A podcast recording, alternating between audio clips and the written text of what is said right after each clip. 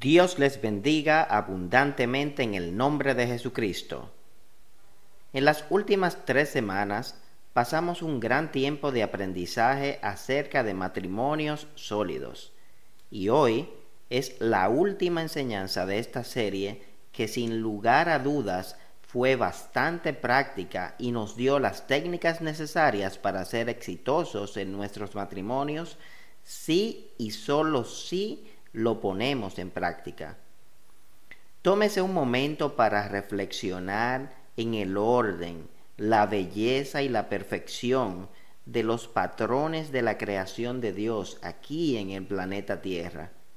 Podemos encontrarlos y verlos en todo nuestro entorno. Considera el ritmo y los patrones de las estaciones del año y las corrientes del océano y cuán maravilloso son los movimientos de las estrellas en los cielos y la belleza y la diversidad del reino animal y vegetal. Somos inspirados y llenos de asombro por los ciclos de la vida que Dios ha diseñado en el orden de su creación. Sin embargo, quizá aún más maravilloso es un elemento esencial en su plan divino que a menudo se pasa por alto e incluso se ignora en medio de las presiones culturales y las distorsiones del siglo XXI. Ese elemento vital y esencial es el patrón maravilloso que Dios ha establecido para nosotros en su palabra acerca de cómo Él define lo que es el matrimonio la unión entre un hombre y una mujer como esposo y esposa.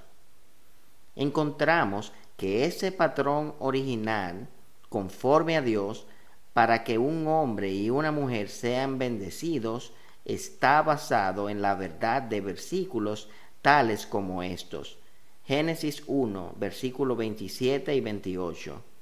Y creó Dios al hombre a su imagen a imagen de Dios lo creó, varón y hembra los creó. Y los bendijo Dios y les dijo, fructificad y multiplicaos, llenad la tierra. Dios explica más a fondo ese patrón esencial, la relación complementaria entre el varón y la hembra en Génesis 2, 18 y 24. Y dijo Jehová Dios, no es bueno que el hombre esté solo, le haré ayuda idónea para él. Por tanto, dejará el hombre a su padre y a su madre, y se unirá a su mujer, y serán una sola carne. Dios proveyó una ayuda idónea o complementaria para el hombre, una compañera para trabajar junto a él en el diseño conforme a Dios de hombre y mujer, Dios ha establecido su patrón para que el hombre y la mujer sean unidos en matrimonio y sean una sola carne en su andar como esposo y esposa. Esto incluye los aspectos físicos de hacer el amor y la procreación. Note que no hay ninguna indicación que el diseño de Dios incluye a hombres unidos con hombres y mujeres con mujeres. Si miramos estas relaciones, lógicamente no encajan con el diseño de Dios. Los cuerpos humanos del esposo y la esposa, varón y hembra, están diseñados perfecta y armoniosamente para tener relaciones sexuales. Y es inmediatamente obvio que en los actos sexuales entre un hombre y otro hombre y entre una mujer u otra mujer, solo es posible una unión sexual improvisada y la procreación es imposible. La palabra de Dios y la creación de Dios nos dicen claramente que el hombre fue hecho para la mujer y la mujer fue hecha para el hombre. Vimos en Génesis 2.18 que Dios le dio al hombre una mujer como compañera y gran parte de ese compañerismo involucra el diseño de Dios de su amorosa unión sexual en una íntima relación sexual.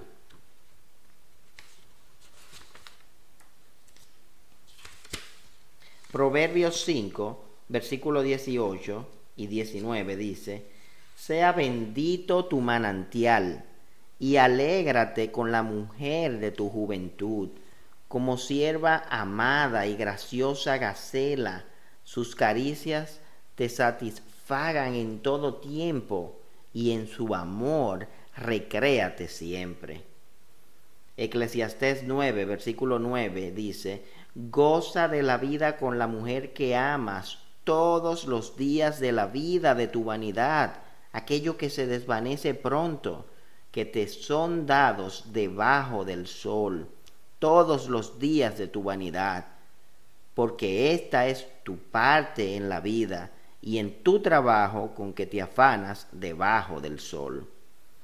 Este es el patrón de Dios para una relación sexual amorosa y satisfactoria. Es entre un marido y su mujer. Este es el estándar alentador y deleitoso que Él ha establecido para que el hombre y la mujer lo disfruten como parte de la vida sobreabundante. Sin embargo, desde la caída del hombre, cuando el pecado entró en el mundo, el diablo, Satanás, nuestro adversario, ha engañado a personas para que se dediquen a comportamientos que no son conformes a Dios, que incluyen al hombre teniendo múltiples esposas, el sexo antes del matrimonio, el adulterio, el sexo con niños, el sexo con animales, así como relaciones sexuales con alguien del mismo género. Cuando hombres y mujeres escogen tener relaciones con alguien del mismo género, andando fuera de los linderos del comportamiento sexual genuino y conforme a Dios, ellos deshonran sus cuerpos, como dice en Romanos 1.24, y así rompen las leyes naturales establecidas por Dios para su bienestar y protección. Los hombres y las mujeres no necesitan someterse a la tentación de tener este comportamiento, sino que a cambio pueden escoger basar sus acciones y su comportamiento en la palabra de Dios, recibiendo las bendiciones de la vida sobreabundante que Dios diseñó para su gente. Vamos a pasar ahora a una parte práctica del matrimonio. En el matrimonio debe existir amor y respeto. ¿Alguna vez ha notado cuántas canciones de amor hay? El amor es ciertamente un tema de interés aunque son muy pegajosas y entretenidas, algunas de estas canciones proveen consejos contradictorios sobre cómo comenzar y mantener una relación romántica. En contraste, la palabra de Dios provee consejo sabio, claro y constante para mantener una relación matrimonial exitosa. La palabra de Dios muestra que dos elementos esenciales para un matrimonio conforme a Dios son amor y respeto. Tanto el esposo como la esposa contribuyen estos dos elementos, pero el libro de Efesios explica que el enfoque del esposo es amar a su esposa y el enfoque de la esposa es respetar a su esposo. Efesios 5, versículo 33 dice, por lo demás, cada uno de vosotros ame también a su mujer como a sí mismo, y la mujer respete a su marido. Al esposo se le dice que ame a su esposa. Él es primeramente responsable del amor en un matrimonio. En Efesios 5, versículo 25, el amor que él debe mostrar a su esposa es comparado con el amor que Cristo tuvo por la iglesia, refiriéndose a aquellos de Israel quienes creyeron durante su ministerio en la tierra. Es un gran amor. Efesios 5, versículo 25. Maridos, amad a vuestras mujeres, así como Cristo amó a la iglesia y se entregó a sí mismo por ella, para santificarla, habiéndola purificado en el lavamiento del agua por la palabra, a fin de presentársela a sí mismo una iglesia gloriosa, que no tuviese mancha ni arruga ni cosa semejante, sino que fuese santa y sin mancha. Jesucristo verdaderamente amó a la gente de Dios, así que se dio a sí mismo en servicio a ellos. Él se quedó despierto hasta tarde por la noche sanando personas en Marcos 1, 32 al 34.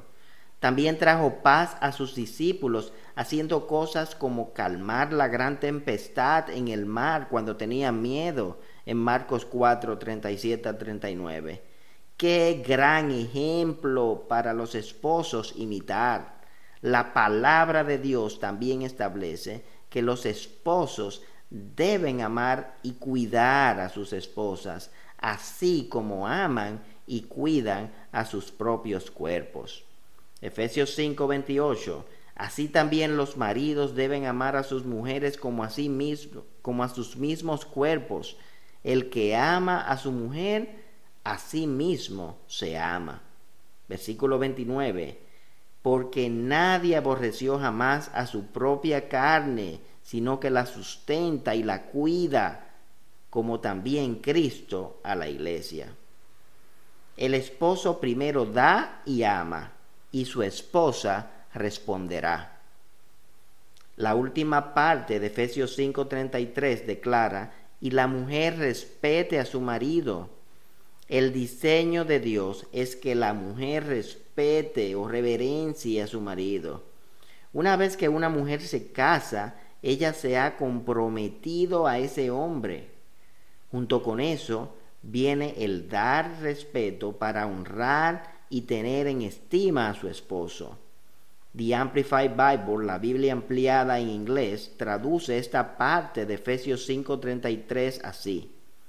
Y mire la mujer que ella respete y reverencia a su esposo, que ella se dé cuenta de él, lo aprecie, lo honre, lo prefiera a él, lo venera y lo estime, se sujete a él, lo alabe y lo ame y admire extremadamente. ¡Wow! Todas estas acciones están involucradas en la contribución que hace la esposa con su respeto. Ella cree lo mejor de su esposo, esperando que él esté en lo correcto, que ande con Dios y viva su palabra. El diseño de Dios para un matrimonio conforme a Él incluye el amor del esposo y el respeto de la esposa. Estos dos elementos vitales contribuyen grandemente a un matrimonio lleno de bendiciones y fortaleza. Qué maravilloso es entender el consejo sabio de Dios para un matrimonio dulce y exitoso. Otro aspecto práctico del matrimonio es que debe existir el compañerismo. En Génesis, Dios estableció el fundamento para la vida y para el matrimonio. A medida que estaba poniendo en orden los cielos y la tierra, él vio una y otra vez que su obra maestra era buena. Aun así, una cosa no era buena en los ojos de Dios. No era bueno que el hombre que él había creado estuviese solo. En Génesis 2:18 dice, y Jehová y dijo Jehová Dios, no es bueno que el hombre esté solo le haré ayuda idónea, adecuada para él. La solución de Dios fue proveer una ayuda idónea, una ayuda adecuada para Adán.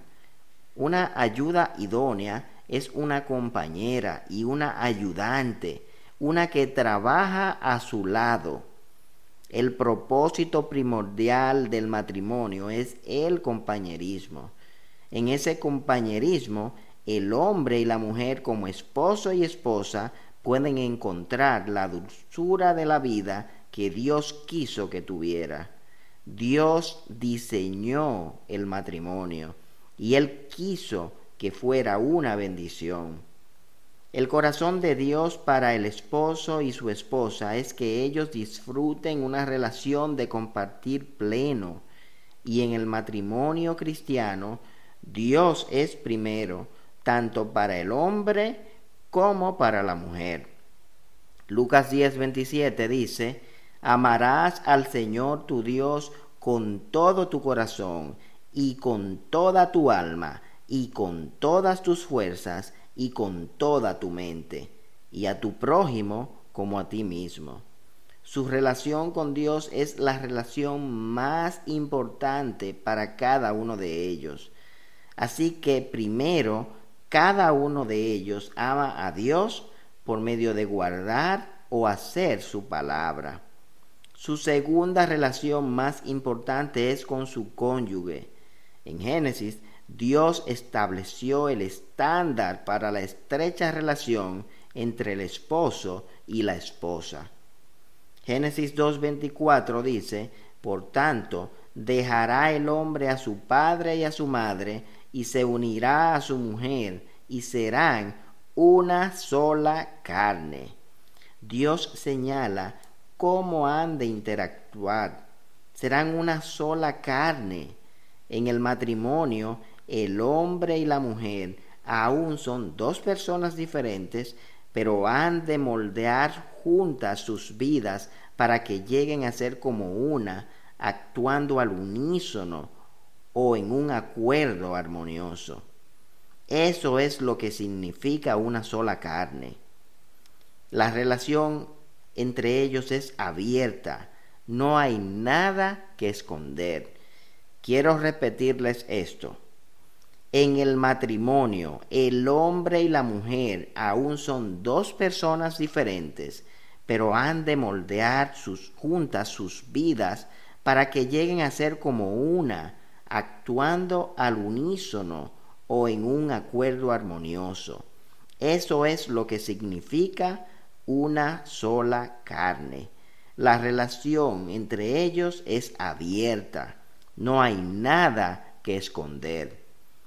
El matrimonio comienza dejando cualquier otra relación de manera que se pueda establecer una relación permanente entre el hombre y la mujer. Este es un mandamiento de tres partes. Dejará padre y madre, se unirá a su mujer y serán una sola carne. Debemos entender ante todo que el matrimonio comienza dejando toda otra relación anterior, amigos, padres, etc. Significa que ese tipo de relación debe ser cambiada, rota o dejada atrás Claro que tienes lazos duraderos con tus padres, pero los lazos cambian, porque ahora el hombre tendrá un completo compromiso con su mujer y la mujer con su marido. Es interesante entender que no existe un dejar a menos que estés listo para invertir toda tu vida en unirse el matrimonio requiere una unión inseparable del hombre y la mujer por toda su vida. ¿Qué significa unirse? Es poner cosas diferentes de manera que formen un todo. Es adherirse, juntar, pegarse, amarrarse. Hay un refrán, que dice, el amor no consiste en mirarse el uno al otro, sino mirar los dos en la misma dirección. Matrimonio significa unidad en el sentido más completo de la palabra, incluyendo íntima unión física, sin avergonzarse. El juntarse unirse envuelve una nueva identidad en el cual dos individuos se vuelven uno, una misma mente, un mismo propósito, un mismo sentir, unánimes en todo, en mente, corazón, cuerpo y espíritu.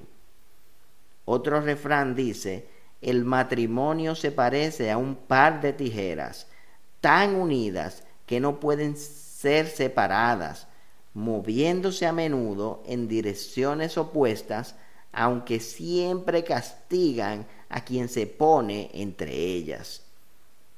No ha cambiado el punto de vista de Dios en cuanto a la relación de una sola carne en el matrimonio entre hombre y mujer.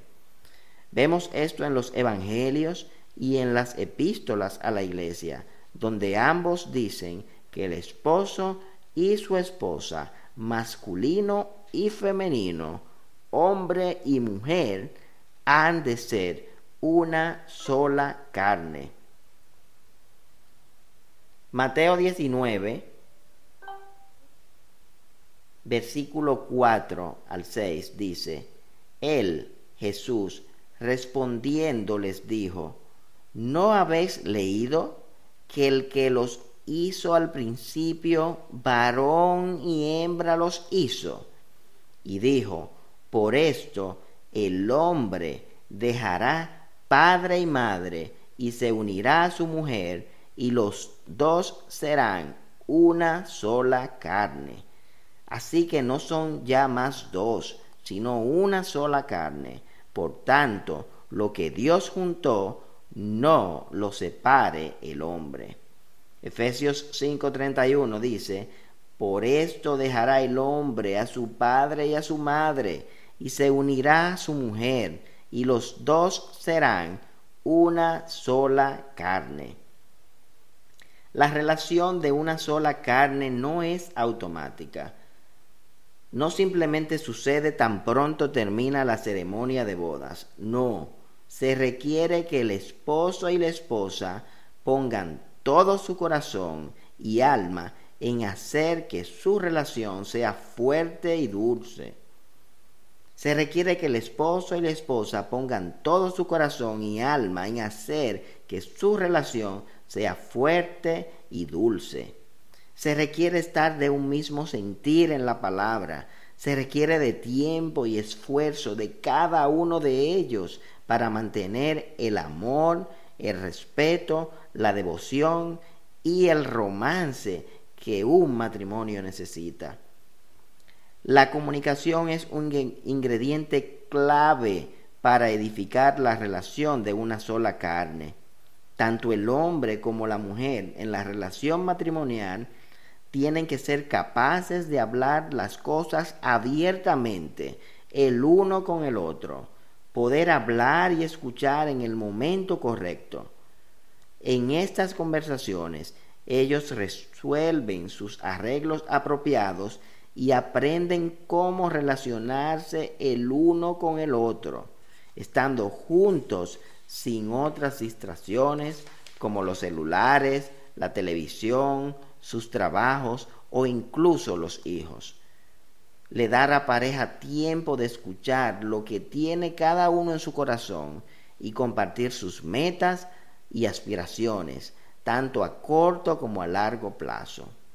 Tienen la maravillosa oportunidad de compartir sus vidas adultas el uno con el otro, viviendo la palabra de Dios juntos. Estar de un mismo sentir en la palabra los ayuda a desarrollar una relación de una sola carne. Algunas ideas para edificar intimidad en su matrimonio son practique un toque afectuoso de naturaleza no sexual, agarrarse de manos, abrazos, besos cuando llega, dormir pegados, que no sea ocasional, sino parte del diario vivir. Comparta sentimientos, pensamientos, ideas. Acérquese sin inhibiciones, sin miedo. No estar siempre a la defensiva, tener una comunicación honesta y abierta, confianza mutua, sentido de seguridad, armonía y relajación cuando estén juntos, compartir amorosamente los placeres sexuales, cuidado y responsabilidad mutua. Algunas claves para mejorar la comunicación son hablar más libremente acerca de sus sentimientos o lo que piensa sin que su pareja se sienta criticado. Estar dispuesto a mostrar su lado vulnerable a su pareja. No tener miedo de decir necesito tu ayuda. Nunca, nunca se vaya a la cama sin resolver el conflicto. No deje que el sol se ponga sobre su enojo, soportándoos y perdonándoos unos a otros. La blanda respuesta quita la ira. Para discutir se necesitan dos. Mi esposa y yo aplicamos este principio básico de comunicación. Cuando uno de los dos decide subir el tono, el otro se baja. Y esto nos ha funcionado muy bien. Cuando tú te subes o tu cónyuge no se pone a tu mismo nivel, te desarma. Un consejo que les doy, si él o ella quiere pelear, que pelee solo o sola. Si él o ella quiere confrontación, que reciba de ti paz y una blanda respuesta. Y verás cómo todo cambia. No hay matrimonios perfectos. Lo que hay es matrimonios que a pesar de las vicisitudes que pasan, deciden hacer la palabra de Dios y dar su 100% cada uno. Oigan bien, 100% cada uno, no 50 y 50 como escuchamos por ahí. Cada uno debe dar su 100%. El diseño de Dios para el matrimonio es que un hombre y una mujer sean compañeros de por vida como esposo y esposa. Dios deseó que el matrimonio fuera una bendición para ellos. A medida que cada uno de ellos mantiene a Dios primero e invierte el esfuerzo requerido para edificar una relación de compartir pleno con su cónyuge, por medio de moldear sus vidas juntas en la palabra de Dios y una comunicación abierta el uno con el otro, entonces pueden disfrutar la vida que Dios deseó para ellos. Eso es una vida dulce.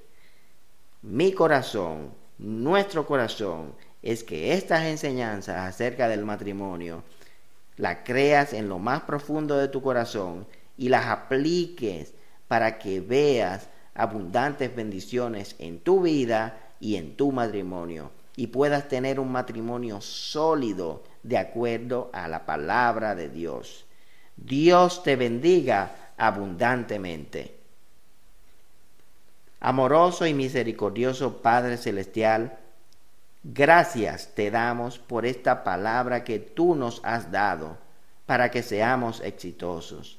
Gracias, Padre, por cómo tú desde un principio estableciste lo que debe ser un matrimonio conforme a ti y cómo podemos aprender por medio de tu palabra lo que debemos hacer para tener matrimonios duraderos. Gracias, Padre, por nuestro ministerio del camino que nos enseña tu palabra correctamente dividida y nos enseña a cómo ser más que vencedores. En el nombre de Jesucristo oramos. Amén.